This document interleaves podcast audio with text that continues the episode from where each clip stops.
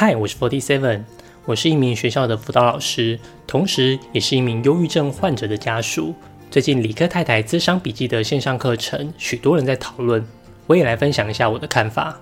这是一个用生活实例提供专业辅导知识的频道，希望能够提供你在生活难题上的建议。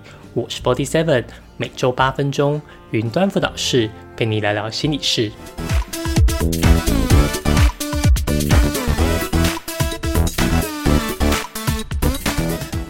九年前，我太太在我下班后突然放声大哭。我问她怎么了，她说心情不好。当时我也就安慰了她一下。之后连续两周，她看着我入睡。早上我看到她都没睡，可能因为我也是学校的辅导老师，我惊觉应该出事了，于是马上带着太太去医院挂身心科。医生当下就宣判她得了忧郁症。听到这个宣判，我太太是比较难以接受的，因为我们才刚新婚，她认为自己怎么可以生这种病来拖累我，于是就陷入非常自责的状态。可能是我比较常接触到忧郁的个案学生，我觉得我太太在环境转换、身份转换的情况下，身心陷入不适应，我觉得非常的合情合理。我也相信跟着医生的治疗，应该很快就会好了。于是我们就开始治疗忧郁症。接下来的几天，我每天都早早下班回家陪太太。吃完药以后，我都会温柔地问她一句：“你今天有好点吗？”这个在一位暖男丈夫、学校辅导老师，应该是再正常不过的表现，就像是少林足球的眼镜哥。大家不要紧张，我本身呢是一个汽车维修员，这个扳子呢，是我用来上螺丝用的，很合理吧？呃，是是。接下来连续两周，我每天都会温柔地问我太太：“你今天有好点吗？”终于，我太太爆发了。这次的爆发不是口气上的爆发，而是情绪上的反击。在我问完“你今天有好点吗？”我太太回我：“你可以不要再问我有没有好一点了吗？我根本就没有好，但我每天都得骗你我有好一点。”天哪！他一个生病的人，居然来安慰我这个健康的人，这当中到底谁有病啊？我以为我很有同理心的陪伴，居然是他的压力来源。我觉得我大学的辅导学分真的白修了。我就马上意识到我的自以为是，赶快跟我太太说：“你不用好，没关系，不管你有没有生病，我都一样爱你，会永远陪在你身边。”从那一天起，我重修了我的同理心学分。大家都知道理科太太不是资商辅导专业，但为何这么多人愿意买她的笔记？是因为他是网红，观众把他当成写真书一样买来支持一下。几千块的课程，以理科太太的形象，感觉不会有太多观众因为单纯支持而买单，至少我就不会。但我认为，真的有一批有心理需求的人，希望透过这套课程走出内心的忧郁。那这批人为何不去寻求专业？是因为太贵吗？还是不敢去看身心科？还是不确定自己到底有没有忧郁症，只是心情郁闷而已？市面上其实有蛮多的人将自己的忧郁经验写成书、拍成影片，借此鼓励正在生病的人。这些书籍、影片就像是见证一样，告诉我们忧郁症并不可怕，是有走出来的盼望。现在我太太已经恢复得很不错，每次跟我太太出去，别人都以为我才是比较忧郁的人。我太太的治疗经验也成为许多忧郁病友的支持。如果站在支持与经验分享的角度，理科太太的智商笔记或许可以发挥效用。我只是一个学校的辅导老师，我并没有资格代表心理界发言。但看完智商笔记的课程介绍，我也是有点担心的。这门课程结合经验、案例、理论、工具，理科太太提供实作练习、选书、专属社团，陪你从自我觉察到自我疗愈。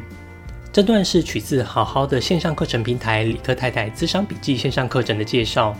当我点进去课程介绍后，看到这段 slogan，我有点疑虑。觉察、疗愈这个词其实蛮专业的，只靠一百小时的经验分享，真的能够做到自我觉察跟自我疗愈吗？线上课程提供理论工具，所以是李克太太分享理论，提供工具吗？这些应该要学好几年才会用吧？我很惭愧，我学了四年都不太会用这些理论工具，老师对不起。理科太太提供实作练习、选书、专属社团。假设理科太太读了很多相关书籍，提供会员书单，这个很好。但要提供实作练习，一百小时的咨商经验真的有办法掌握吗？社团是属于私领域，成员在里面做什么，其实不得而知，难免会令人担心。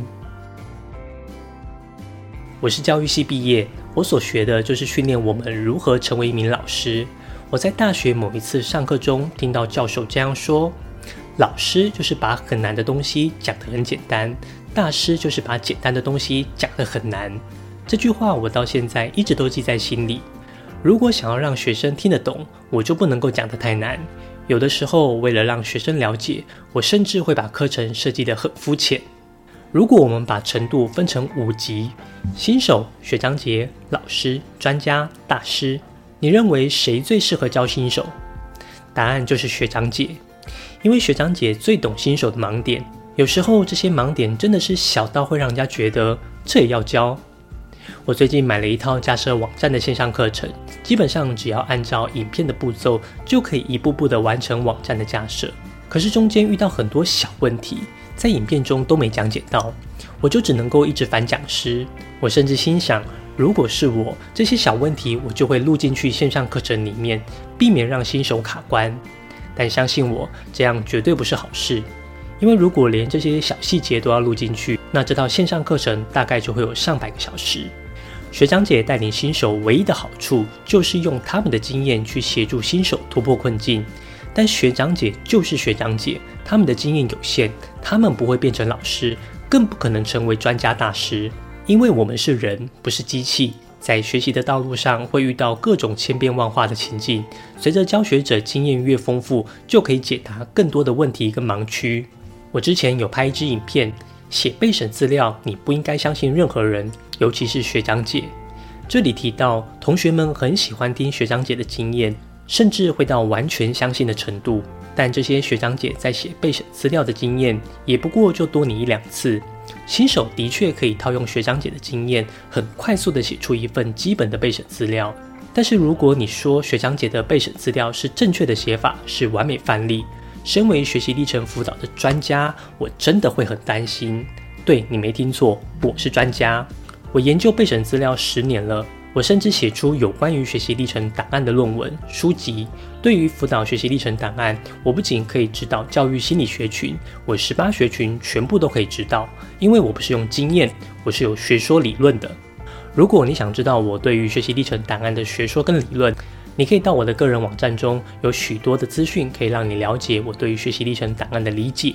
对于理科太太的资商笔记，目前也还没有做出来，或许是我多虑了，也许人家真的只是经验分享，帮助这些患者勇敢跨出去找心理师的第一步而已。现在大家都在关注这套课程，广告效应是有了。